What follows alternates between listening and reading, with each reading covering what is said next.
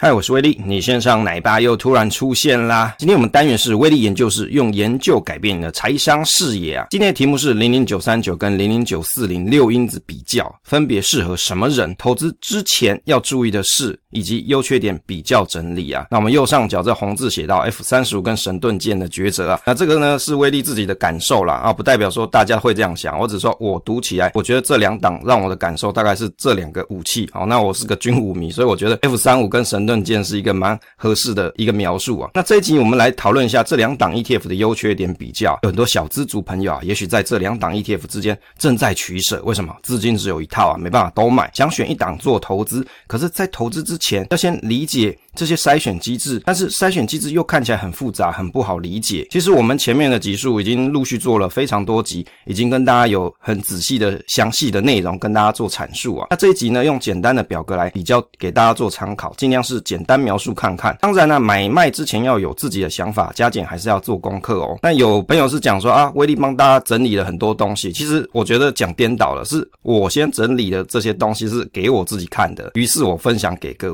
跟我觉得可能跟很多的创作者的方向不太一样，很多创作者是为了创作而创作。那我的方向是我有兴趣我才来研究。那如果我没兴趣，基本上我也不太会去去看它。那我只是把我想看的东西，我整理的东西也分享给各位。哦，首先呢，这个基本资料资料大家我觉得应该都看烂了啦。那这边呢，还是要跟大家复习一下。原则上，零零九三九是统一台湾高息动能。那另外呢，零零九四零就是元大台湾价值高息。其实我这边用红字标了起来啊，你就可以看得出关键是什么地方。一个叫做动能嘛。啊，一个叫价值嘛，但是两个都有什么主打的卖点就是高息啊。可是我必须要跟大家讲哦，其实近近期这些高股息的 ETF，其实你会发现它的五四 C 也许占比没有这么重，反而你看像零零六九二的五四 C 反而还比较重一些哦。诶，这个是不是很奇怪？刚好颠倒。那你说那它的高息是怎么来的？其实不外乎是什么资本利得嘛，再来才是五四 C 就是股利，各这些成分股的股利嘛。所以它的高息要怎么来？它可能是把赚到的钱呢，把它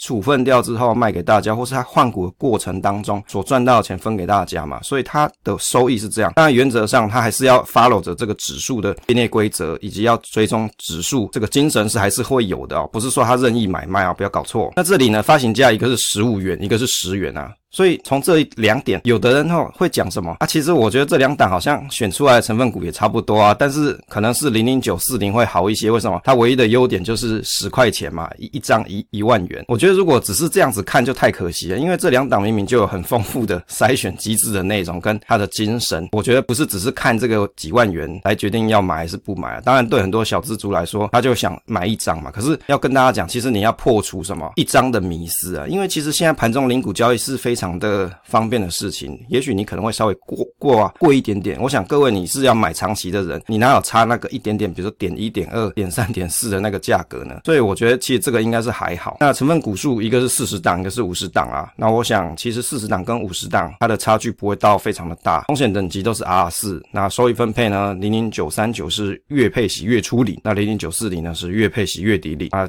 这个我们之前有跟大家讲过嘛，有些人就笑称说，啊，奇怪，你这高股息 ETF 不就是投信先把钱 hold 在自己手上，然后晚一点发给你，你还很开心说它是月初领月底领。其实我我要还是要重述一次，有的人他的领钱的目标、领息的目标，他的时间点区间就在这。那投信他设计这样是一定是有看到人家的需求才会这样做。如果你根本不需要息的朋友，诶，你可以根本就不要去管这些高股息 ETF。你有需要息，你才去研究来才去了解它。那平准金基本上是有啦。那我想近期如果高股息 ETF 没有平准金的，可能比较没有人气，因为平准金这个机制还是蛮受市场的欢迎的。买点适合谁？指数的目的啊。这几点其实是一个很重要。我想有很多有很多朋友，其实他看完这两档，很多达人在网络上介绍了一大堆。哦，我不是达人，我先讲，我说很多人在网络上介绍一大堆，就是跟你讲多少值利率买几张领多少，只讲这个。其实我觉得这样是有点可惜啦。那我必须讲说它的卖点哦，这边更正应该是卖点是什么？零零九三九啊，它报酬率当然这回撤看起来是优于加权指数嘛。另外高股息指指数的股利率五年平均是九点八五，这个大家都知道，因为。验上就有写，再来就是动能加强报酬率的效果，所以第三点我们红字起来啊，这题会考。动能加强报酬率，所以你要有这个 image 的这个印象。第四个是一年一次筛选两次调权重跟降低内扣。那有朋友会讲说，那这样子的做法跟零零九一九不是很像吗？可是呢，其实事实上你应该要去把，如果你要讲说很像，其实你要把六因子两个 side by side apple to apple 两个去排出来，你仔细去看，你才会知道说到底差异在哪里。如果只是用感觉印象，其实比较不是那么客观。那零零九三九指数的目的是什么？找高股息，这个是主打嘛？你它就叫高息 ETF。再来就是成长动能跟获利能力之股票，所以动能它是其中的一个特色。再来还是要找到有获利能力的股票。其实讲电脑，应该是有获利的能有获利能力的股票，然后去追求动能，这样才是合适的说法。什么人适合去投资呢？你如果是想要股利率、总报酬跟动能兼具的投资人，你才来去投资这一档 ETF。那零零九四零呢？它有几点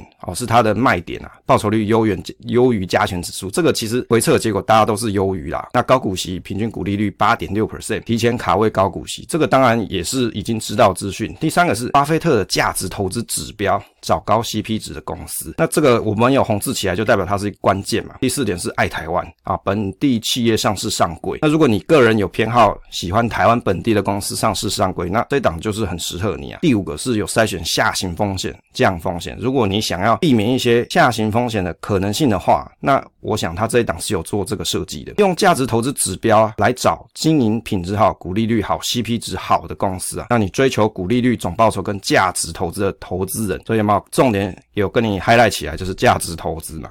接着我们来看一下筛选权权重跟排序方式哦。其实这两档的母体是有差别的。零零九三九是上市上柜前两百五十大，那零零九四零呢，它是上市上柜前三百大，但是流通性筛选后，DM 上写是两百档。所以其实你从这里面可以去发现呢，一个是母体比较大，它可能排掉一百间公司之后剩下两百档；另外一个是它这是两百五十档里面当做它的母体再去做流动性的筛选。其实这两个 base 是有一些不一样的筛选机制，每股盈的零零九三九是每股营运、营业利率跟股利发放率，还有排除已除跟不发。那零零九四零呢？它有什么筛选机制？它筛选机制超多。好，我们分了好几期讲。还有很多朋友讲说啊，这怎么讲这么多？是不是很复杂？对，它是就是很复杂。所以如果你想要投资的朋友，一定要先去看一下嘛。你要去了解一下它到底写了什么东西。比如说它有爱台湾嘛，排除 KY 公司啊，那这是降风险啦。啊，入入资的公司也不要嘛。那每股盈余跟负债比率，还有 ROE、刮胡 ROA、益本比跟税后净利、毛利率、下行风险这些。就是它的筛选机制。那因为它内容很多，我们这边是简表，就等于是把它的内容把它简述出来。排序方式是股利率排序选四十档，那零零九四零的是用自由现金流量收益率跟股利率指标以及以及益本比的综合分数选五十档。所以其实它都有追求股利率，可是，在零零九四零里面，里面它有多看了自由现金流量跟一本比的综合分数啊，所以。它的差别还是有的。权重计算的部分，零零九三九的话，个别成分股权重它上下限有卡关。那五月是看配息率嘛，适时调整；一月、九月是下幅值调权重，目的是什么？动能增加绩效。所以其实很明显就是它要先选到什么好公司嘛，体质很不错的公司会发的。那另外呢，在一月、九月再把这个组合做一个绩效的加强。所以先选到不会赔钱的好的公司，再来做。绩效的加强，这样讲应该很容易理解哦。那如果说零一九四零的话，它是个别权重股有上限，而且它定了一个叫做预拟资产管理规模。管理上限的一个机制，其实原则上就是怕基金的规模太大，影响到成分股的流通性，所以就是保持成分股的流通性啊。所以如果你各位会怕说啊，因为基金的规模太大，可能会让某些成分股比较受到一些流动性的影响，那它其其实这一档是有设计这个机制。再就是股利率加权筛选机制，我们做一个评语啊，零零九三九是筛选机制相对简单，那找高息有赚钱有动能的公司，找短期能续涨。那零零九四零呢是筛选机制相对是比较复杂，当然有赚钱有价。价值跟控制风险等方式，注意成分股的流通性，层层把关，找到优质的精英啊！所以这两档它各自有各自的优点，不是说有很多人就。很单纯，就是把成分股拉开看，哦，这两个其实哦有三档是一样的，就觉得哎，好像都选来选去都差不多。其实不是啊，你不要去看，只是看成分股而已，因为成分股会随时间和改变，可是筛选机制它不会，除非基金公司、投信公司它有在公告说它要做一些调整，但原则上这套规则就会一直跟随着这档 ETF。那成本内扣的费用哈，我们这边有一个推测啦。那零零九三九应该是比较低，为什么？筛选次数小，而且它的母体比较小啊，母体就是刚刚这边所提嘛。那再来就是零零九四零是较高，筛选次数较多，母体比较大。那因为一个筛选次数啊，零零九三九是一次，零零九四零是两次。当然我有看到零零九四零，其实它没有明确写到说它权重挑几次，但是合理的推估应该是跟随着它筛选的次数一起做。所以它这边我是写两次啊，如果有错，各位再跟我说。六因子的比较，我们来快速看一下六因子啊，把它 side by side 比出来，Apple to Apple 嘛啊。这边来看一下六因子大概有几个，前面四个是规模因子、价值因子、波动度因子跟殖利率因子。零零九三九当然规模因子其实。九三九、九四零都有规模因子，那价值因子的部分，九三九这边就是写 NA 啦，就没有嘛。那九四零呢，这边是有一本比数前八十 percent 高，排序方式有一本比跟啊，等于就是找 CP 值比较高的公司。再来就是零零九三九波动度因子，虽然说 DM 上有写到波动度啊，也比较低波动啊这些方式，可是事实上它这里是调权用到夏普值啊。并不是重点是在追这个低坡，不是在做低坡这件事，而是在追动能啊，所以推测这个效果是比较弱一些。那零零九四零的话，波动度的部分，它它的确是有设计，它是设计两百五十二日下行风险之倒数数前九十 percent 高，这个三是注解啦，也就是说它有关注到下行风险这件事情。所以你个人对这种波动度你是有要求的朋友，那当然九四零它有这个设计啊，那九三九没有这个设计啊，所以各位你自己在投资的时候，你要自己的想法。有人会说波动度很重要吗？会涨就好了，哎，对，有的人是这样子想，可是有另外一派是是什么？总报酬率并不是对我来说最重要，我要觉得波动度是在我可以承受的范围，我不希望它组合的波动太大。我当然知道标的它可能长期向上，但是我在抱的过程，我要抱得住啊，不然我抱抱不住，什么都没有，你知道吗？绩效再好一百趴，我抱不住，我卖掉了还是零嘛，所以没有意义。有的人是这样子想了，你如你就要去思考你到底是哪一派的人。殖利率因子哦，这里有提到配息率高，而零零九三九这里是配息率高者排在前前面。排出三十名，可以理解成还没发，而且发的好排前面。三十名之后，他会再抓十名，也就是说，这十名是一个候补的机会，把可能发的不错的再把它排进来。当然细节这里就不阐述啊，请大家再回放过去的集数内容啊。那排除不发进入到排序之后，还会依依据宣告股利来做排序。那零零九四零呢，他会去看近四季的 EPS 总和为正值，以及最近三年度有发放现金股利。那五月定审有另外去排除定审生效日前已经除息的年配息股票。那排序方式有股利率指标的方法。所以其实这样子啊，四个因子你去看就可以看得出来到底差异在什么地方。接着六因子的最后几项啊，直利率因子刚当然我们看过，那经营品质因子的部分，零零九三九是排除获利能力差。即营收增幅差的，那以及用资本公积超发太多的筛除，因为用资本公积发太多的公司，有可能是他。今年的获利，应该说他前年度的获利状况其实可能不怎么样，于是他就拿自己身上先存下来的盈余分给大家。那这里他就定了一个一百二十 percent 的一个数值，也就是说你超过一百二发超过一百二的他就不看了哦，就筛掉了。那零零九四零的部分啊，经营品质因子就超多哦，这里就有讲到，比如说哦这边内容太多了，我们这边简述一下，原则上就是经营品质因子它目标是什么？降风险，找获利好。那排序方式有自由现金流量、收益率啊，因为它这个里面有很多看 EPS。啊，看 ROE、ROA 啊，以及近世纪的这些毛利率啊、税后净利率啊，这些其实都是经营品质相关内容。那九三九的部分，动能因子它就是就是用夏普值调权重，而且它做了两次嘛，九月嘛跟一月做两次，等于是它有机会去加强，也就是那个 boost 的那个效果。比如说你各位有开车啊，有些车子上会有那个 boost 的开关嘛，它就是有做了一个 boost 功能，而且有两次。所以如果你个人是希望这个动能加强的效果的话，那九三九是它是有做这个功能的，但是九四零就没有这个功能。好，优缺点比较啊，这里呢是优点的表。当然我知道有朋友你可能会截图哦，那我就放一个总表，你可以截图再放大看。我们下面是看大图，九三九的优点有什么？近期选近期赚钱表现好的公司，两段式加权方式，追踪动能机制。那一月九月的夏普值啊，他去追追追求这个动能的部分，适合你要追续涨动能的投资人。那如也就是说，当没有配息的时段。他就通过权重去加强报酬率好的公司，增加净值嘛。因为这个目的是为什么？因为当你在五月你已经筛选好了这些好公司之后，但是五月到九月的这个阶段，其实它是除权息阶阶段嘛。等过了这个时间点之后，你要再去筛选，要找到下一年度配的好的公司，其实它的意义就没有这么大，因为你必须要等到下一年度的五月之前，那时候也已经有一些公司开始宣宣布它要配多少的时候，那个时间点再去筛会比较准确。所以在这个时间之间呢，就用通过夏普值的方式来去找，让这些权重可以做加强，让整个组合的绩效可以提升啊。那一年只有审核一次成分股，等于是降低组合变换的成本。好，很多人就追求说啊，这个像什么九四九呃零零九零零啊，筛选的次数太多啊，有的人就不喜欢嘛。那另外呢，两段式权重加权，也就是在报酬跟股利之间取得一个平衡。其实如果说你这两个项目你都想要的人啊，其实这就是一个折中的筛选方式，避免股利好报酬差，或是报酬好股利少。那如果你是看总报酬率的投资人，其实你就不用特别这个筛选机制，因为这就不适合你的投资的观点跟目标。因为有的人他是看绝对的总报酬，他干嘛要股利？他不 care 啊，通通拿去买正二就好，对不对？所以这个方式就不适合你啊。如果你有这样子投资的人，你必须要先想好你到底到底自己的投资目的是什么？再来就是月配息、月底领息，满足部分投资人的需求。筛选机制相对简单，指标维持的标准容易一致性。零九四零的优点是什么？价值投资就是它一个特点。在现有的高股息 ETF 来看，的确这个是比较少见啦。我不敢说都没有，我认为即使我来看呐、应该是比较少见。再就是筛选机制是相对比较严格，第一阶段就有八项，第二阶段就有一项。那第一阶段针对价值投资做筛选，第二阶段针对下行风险，降低组合走跌的几率啊。这个排序的方式，他会去看自由现金流量啊、股利率啊、一本比这些，去选出五十名，也就是他会去选一些体质好，再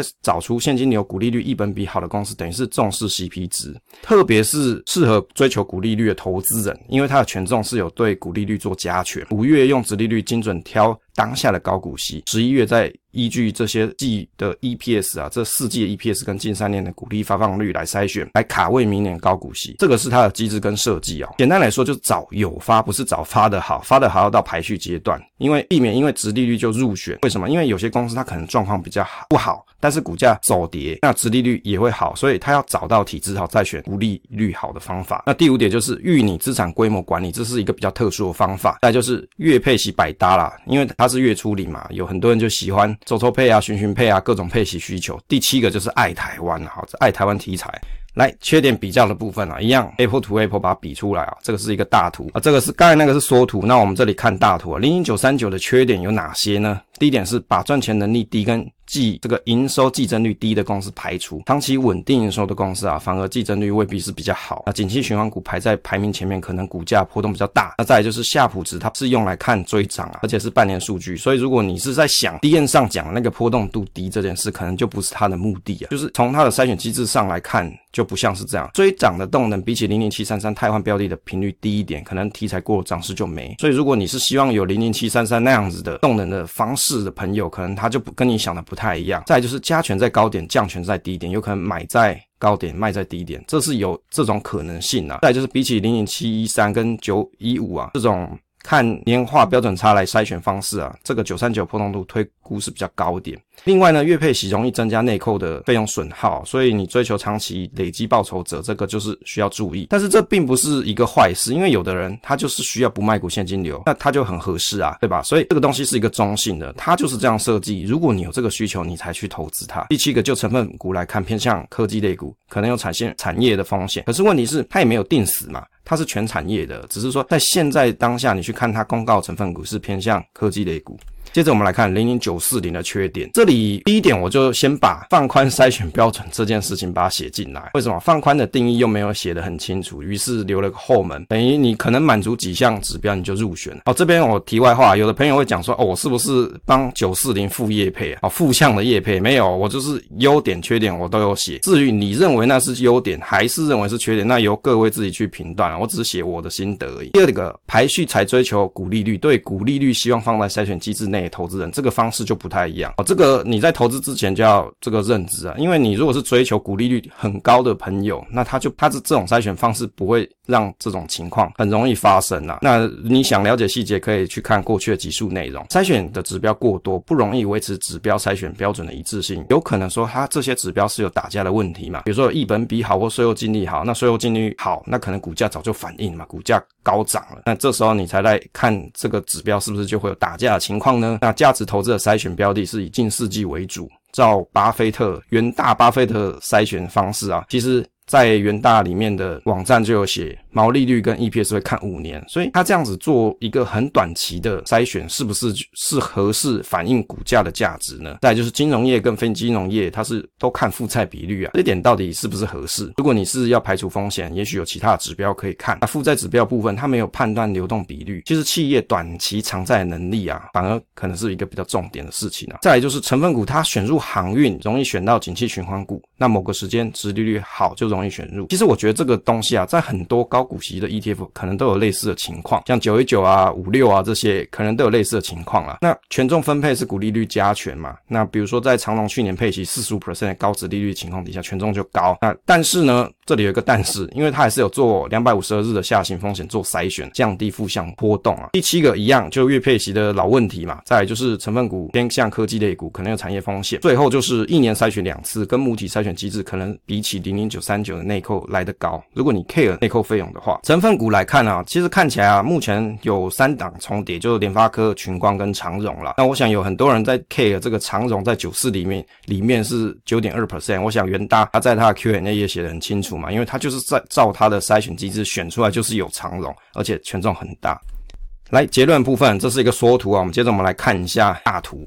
九三九简单结论三项，第一个就是找寻赚钱的好公司，但是看的时间比较短，约两季，那长期报酬的稳定度就有待观察。如果你喜欢看短期的这种绩效投资人，就很合适去追动能，也就是你比较喜好追动能的朋友，那当然这一档就比较好嘛，比较合适你的需求。如果你是想要波动低啊，那可能这一档就不是你的目标了。好，那比较像是一档 F 三十五，机动性高，但是没有针对某一面比较强悍的那种感觉了，比较像是，也不能说这是一个问题点，应该讲说它综合表现比较均衡一些，那就让我的感觉它就像一个 F 三十五，跟那种比如说 F 二十二啊，那比起来哦，它可能攻击性超强的那种感觉好像不太一样。那有些战斗机它是防守能力比较强嘛，所以效果不太一样，它就像一个很机动性高的 F 三十五。再来是零零九四零，他这里有提到哈，我们这有列了两个结论啊。第一个就是巴菲特的价值投资理念很不错，问题就是他筛选的时间长度到底是不是符合价值投资的精神啊？这一点至少元大自己的网页跟他现在做的这个筛选机制好像不没品。第二个就是有多到把关好公司啊，CP 值高、下下行风险低的公司，就很像什么那个神盾舰有没有？同时锁定一百二十个目标啊，层层把关嘛，严选品质的首选啊。如果你个人是很喜欢。在这样子一个筛选机制，严选品质，那有做风险的 Ctrl 那我觉得这一档就比较合适你啊。这是我个人的心得与结论。好，以上内容不代表投资买卖依据啊，仅为个人心得分享啊。那如果要投资之前，请记得把公开说明书好好自己看一遍，再决定你到底要不要买。分享总是单纯的快乐，期待下一次再见。